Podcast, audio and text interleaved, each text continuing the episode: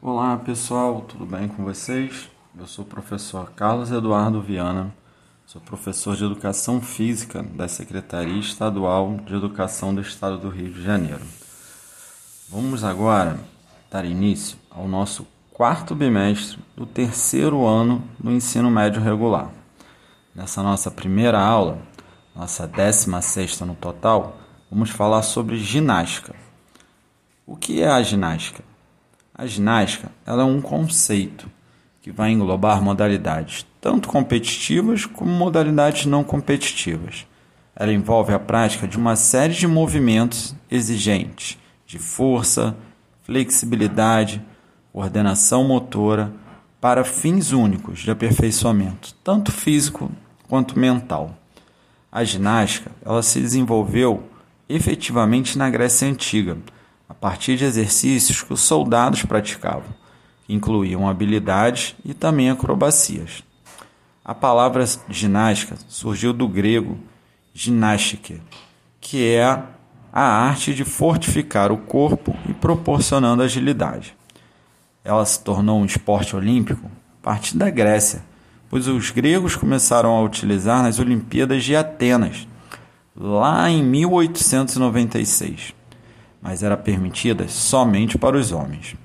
E foi no ano de 1928 que foi liberada a participação para as mulheres, na Olimpíada de Amsterdã.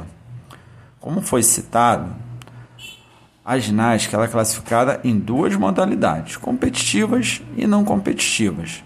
Entre as competitivas, podemos citar a ginástica artística, que também é uma forma que deve ter força, equilíbrio, habilidade.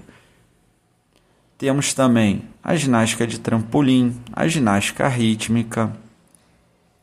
Entre as não competitivas, a gente tá, pode citar, por exemplo, a ginástica laboral, que é uma ginástica que é praticada no seu ambiente de trabalho, no seu horário de trabalho para evitar lesões por esforços repetitivos. Temos também as ginásticas localizadas, as ginásticas que são praticadas nas academias. Temos também a hidroginástica, que nada mais é do que uma aula de ginástica dentro de uma piscina. Além de muitos procurarem ela para dar forma tanto ao corpo e também para ajudar a emagrecer, ela também é mostrada como uma forma de arte. Como exemplo, a ginástica rítmica, artística, que é uma expressão de arte belíssima. Todas as pessoas podem e devem estar praticando alguma forma de ginástica.